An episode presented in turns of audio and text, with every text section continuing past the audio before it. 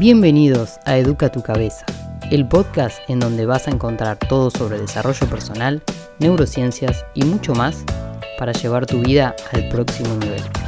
Mi nombre es Flor, soy licenciada en psicología, coach y aprendiz de por vida. Este es tu espacio de crecimiento semanal. Dale play. Bienvenidas, bienvenidos y por qué no bienvenides a una nueva edición de Educa tu Cabeza, semana número 3 de la autoestima. ¿Qué onda? ¿Estuvieron trabajando en su autoestima? ¿Estuvieron haciendo los ejercicios? Espero que sí, ya que en todo viaje de autodesarrollo, autoconocimiento, hay que trabajar todos los días en nosotros mismos. Esto es una práctica diaria, acordate. Y te prometo que se vuelve más fácil. Un día te despertás y te das cuenta que esas acciones que solías como forzarte a hacerlas ahora son más naturales. Pero ojo, acá no te puedes achanchar porque los seres humanos en los momentos de más estrés es cuando nos enfocamos tanto en el problema que nos olvidamos de las herramientas que ya tenemos para sortearlo. Y muchas veces también lo que pasa es que cuando hacemos este cambio de identidad, ¿no? De, no que dejamos de ser nosotros mismos, pero sí que estamos evolucionando, nos suele costar identificarnos con esas partes nuevas nuestras y nos olvidamos todo el esfuerzo que hicimos para generar esos hábitos, generar ese nuevo mindset, ¿no? Generar esa nueva percepción de quiénes somos. Porque nunca te olvides que, a ver, si queremos alcanzar resultados diferentes o estilos de vida diferentes a lo que venimos acostumbrados, tenemos que pensar en qué persona nos tenemos que convertir para estar a la altura de esos objetivos. Entonces, siempre es así, no, no, no puedes alcanzar esos objetivos que son esos estándares distintos que te pusiste con la mente de hoy ni con las creencias de hoy. Tenés que volverte eso que necesitas. Y si necesitas ese recordatorio a diario, busca las formas prácticas de recordarte quién sos vos ahora. Lo que pasa muchas veces es que también nos cuesta que los demás nos, nos identifiquen con este nuevo 2.0 de nosotros, ¿no? Esta nueva versión. Nosotros no podemos ir en contra de la percepción que el otro tiene de nosotros mismos. Simplemente lo que podemos hacer es tener en claro quiénes somos ahora y cómo queremos transmitirlo. La mejor manera de que el otro empiece como a cambiar la percepción que tiene de nosotros es a través de nuestros actos y sobre todo cómo logramos influir con esos actos sobre las otras personas. Es esto de que hablábamos que en algún momento te van a preguntar, che, ¿cómo, cómo hiciste esto? Che, ¿cómo lograste esto? Es en ese momento en donde nos convertimos personas de influencia para otra persona que tal vez está buscando el resultado que nosotros ya alcanzamos. Y esto es súper positivo, porque ahí es donde también se empieza a, a, reforzar esta nueva identidad y también por ende esta confianza que vamos a tener sobre nosotros mismos en X aspecto de nuestra vida. Entonces, hay una frase genial de John Sheed que dice, un barco en el puerto es seguro, pero no es para eso que los barcos están hechos. ¿Esto qué quiere decir? Que tenemos que perder la vista de la orilla en la que estamos, hemos estado viviendo. Y este es un recordatorio de que fuimos hechos para la incomodidad, la disciplina y el coraje para crecer. Esta es una frase muy interesante y está bueno que sea una metáfora porque así aprendemos mejor, ¿no? Cuando hablamos de salir de nuestra zona de confort, justamente tiene que ver con esto. Y justamente tiene que ver con lo que veníamos diciendo. Si queremos alcanzar nuevos resultados, si queremos ir por esa vida que es tal vez un poco diferente a la que estamos acostumbrados a, ver en nuestras familias, en nuestros amigos, o, cómo fuimos criados, o, simplemente esa, esa vida que, que soñás en paralelo y que te parece tan irrisoria. Pensás de esa manera porque seguís estando en la misma orilla, pero cuando empezás a tomar decisiones, cuando empezás a vivir experiencias nuevas, no solo o sea, ¿por qué, no, ¿por qué nos cambia la cabeza? Porque, a ver, esto es, ciencia pura. Cuando el cerebro empieza a experimentar cosas nuevas, empieza a generar redes neuronales nuevas, justamente para que se generen esos recuerdos de las experiencias nuevas que viviste y que empieza a conectar con otro material que ya tenés en tu cabeza y a raíz de eso genera algo nuevo. Entonces, si nosotros todos los días estamos en el mismo ambiente, rodeados de las mismas personas, es muy poco probable que aparezca la creatividad, que aparezca lo nuevo, que, que empecemos a pensar de otra manera. Por eso es tan importante que, que hagamos estos ejercicios de introspección, que leamos cosas nuevas, que veamos cosas nuevas, que nos anotemos en cursos, que, que seamos curiosos. Si tenés la posibilidad de experimentar otras culturas, aún mejor todavía, porque también te va a dar otros puntos de vista. Y algo que me gustaría eh, hablar aparte es justamente estas creencias limitantes que nos ponemos de que esta vida que pienso no es posible, este estilo de vida que me gustaría tener es un sueño, es una ilusión, tengo que poner los pies en la tierra, que me parece que es mucho mm, lo que algunas generaciones sufrimos y estamos queriendo romper ese esquema. Y no estoy diciendo eso que nuestros padres sean los culpables, sino que bueno, ellos heredaron también eso, ¿no? De, de la generación de sus padres. Y creo que aunque nos transmitieron eso, tal vez hubo algo inconsciente o no, que ellos nos transmitieron también y que por eso nosotros estamos buscando algo diferente pero así y todo, todavía tenemos, ¿no? En, en alguna parte de nuestra cabeza, esa vocecita que nos dice, poner los pies sobre la tierra. Y creo que es por eso también que hay una parte muy frustrante de, de nuestra vida, y acá voy a divagar un poco, pero creo que me parece importante justamente por el tema de las creencias limitantes y de lo que pensamos que somos capaces o no y que tiene que ver con cómo nos percibimos y por ende la autoestima. Yo creo que el rango de los 20 a los 30 es una etapa complicada en términos de autoconocimiento, en términos de lo que queremos hacer y ser, de romper esquemas primitivos, con esto me, refiero a esquemas familiares, y que algunas cosas son conscientes y otras no, y por eso sufrimos.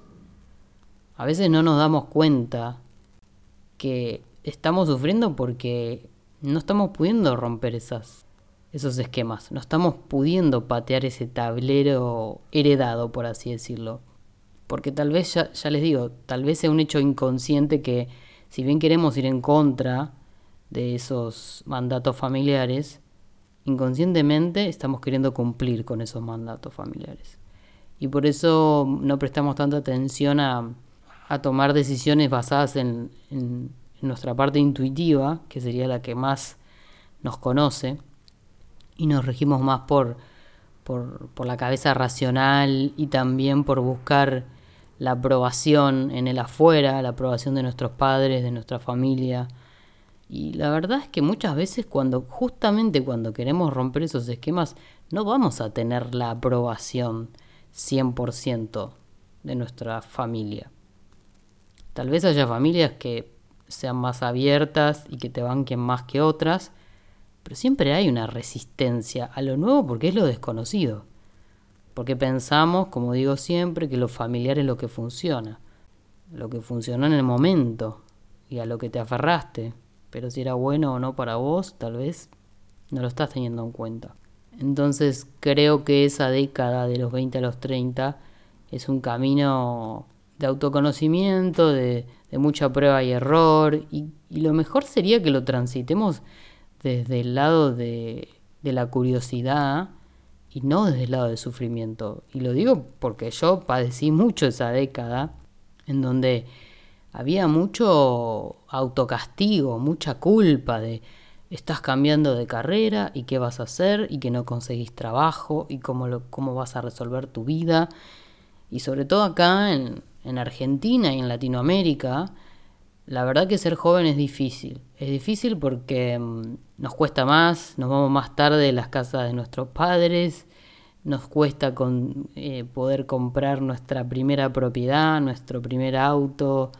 Es difícil, justamente por un tema inflacionario y por cómo se manejan los países eh, latinoamericanos, ¿no? O sea, el presupuesto es menor.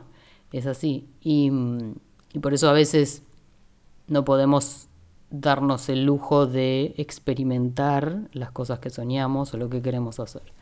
Y esto no es para todos. Hay gente que no le importa el resultado final. En realidad nadie sabe el resultado final.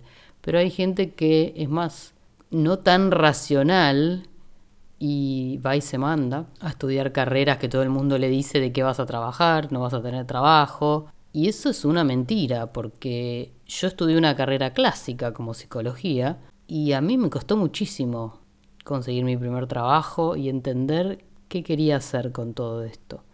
Y la verdad es que también vivimos en un país donde es muy raro que trabajes 100% de tu profesión. Te tenés que ayornar, como dicen.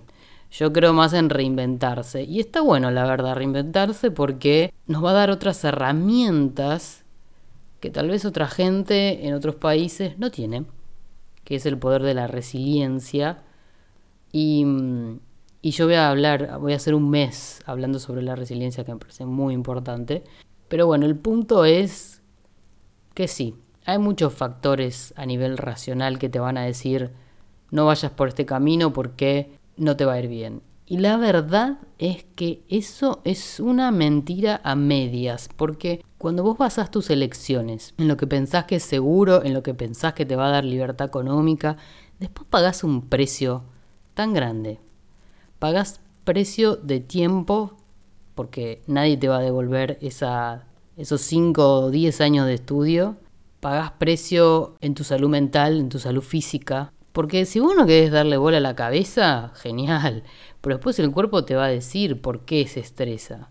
Cuando uno hace lo que no quiere, cuando uno va en contra de sus valores, lo tengan claro o no, el precio lo vas a pagar. Y la infelicidad, el no sentirte satisfecho o satisfecha, el sentir que perdiste años de tu vida y que te diste cuenta después, cosa que esto, si te das cuenta, es todo lo que vale, ¿no? Es lo que también te va a dar una vida incompleta. Y esa sensación de insatisfacción, que es constante, es lo que va a empezar a producir como una cadena de, de cosas. Una cadena de tal vez temores, enfermedades.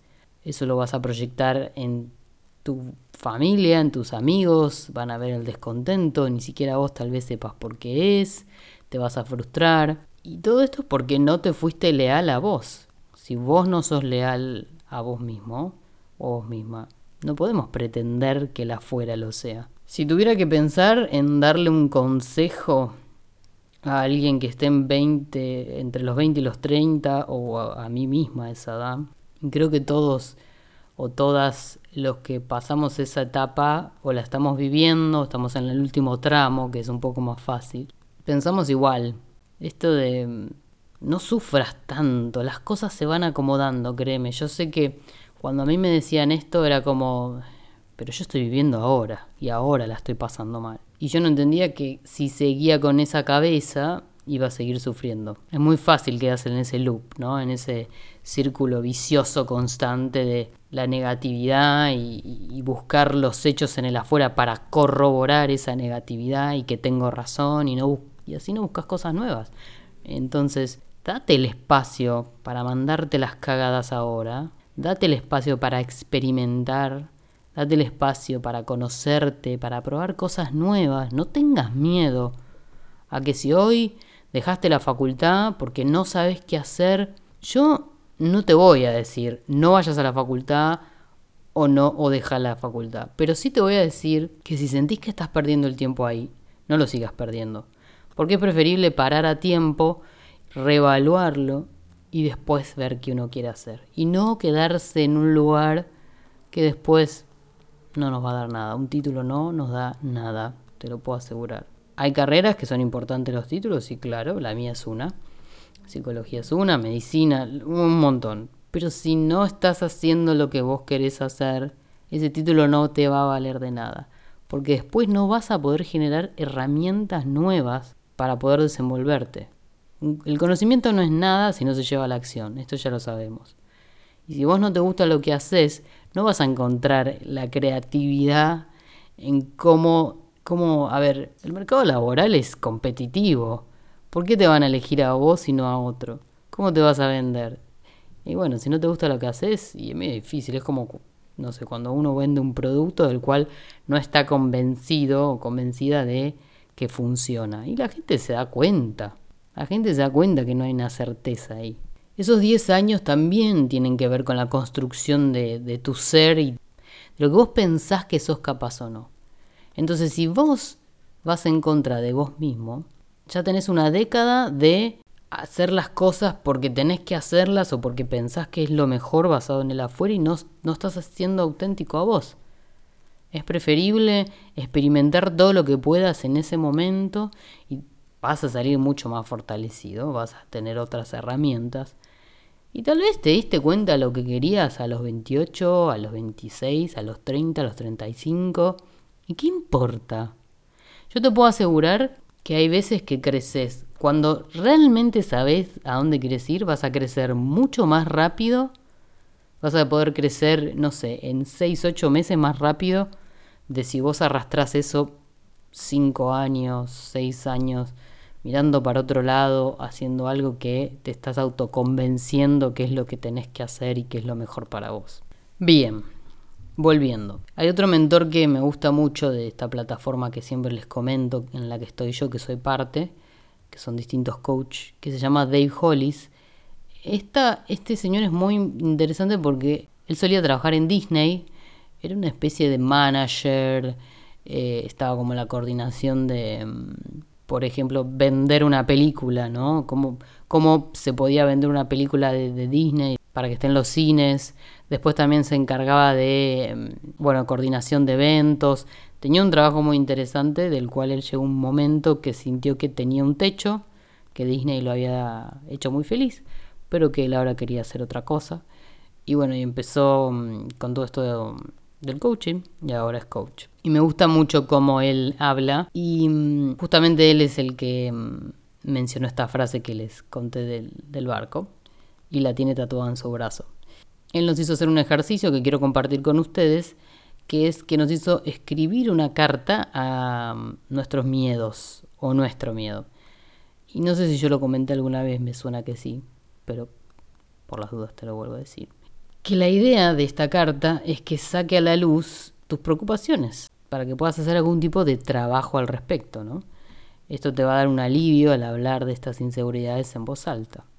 Y entonces, por ejemplo, ¿cuál de estos miedos son realmente reales?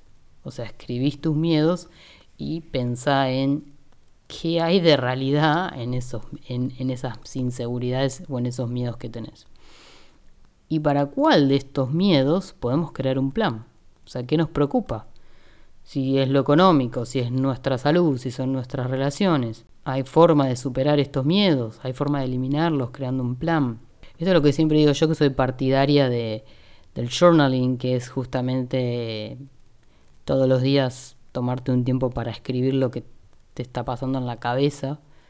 Porque, mm, como decíamos, cuando vos podés ver en palabras, es como que nuestro cerebro decodifica. Entonces cuando ve las palabras es cuando entiende más que cuando está todo ahí en, la cabeza, toda esa maraña de pensamientos. Entonces si uno tiene el hábito de, no sé, cuando estás ansioso, cuando estás con temores, cuando, cuando no te sentís bien, cuando estás deprimida, deprimido, cuando te pasa algo, poder llevar al papel y racionalizarlo te va a sacar mil kilos de encima, te lo puedo asegurar. O sea, es instantáneo como cuando uno podés levantarte y escribir cómo te sentís o al final del día o al mitad del día.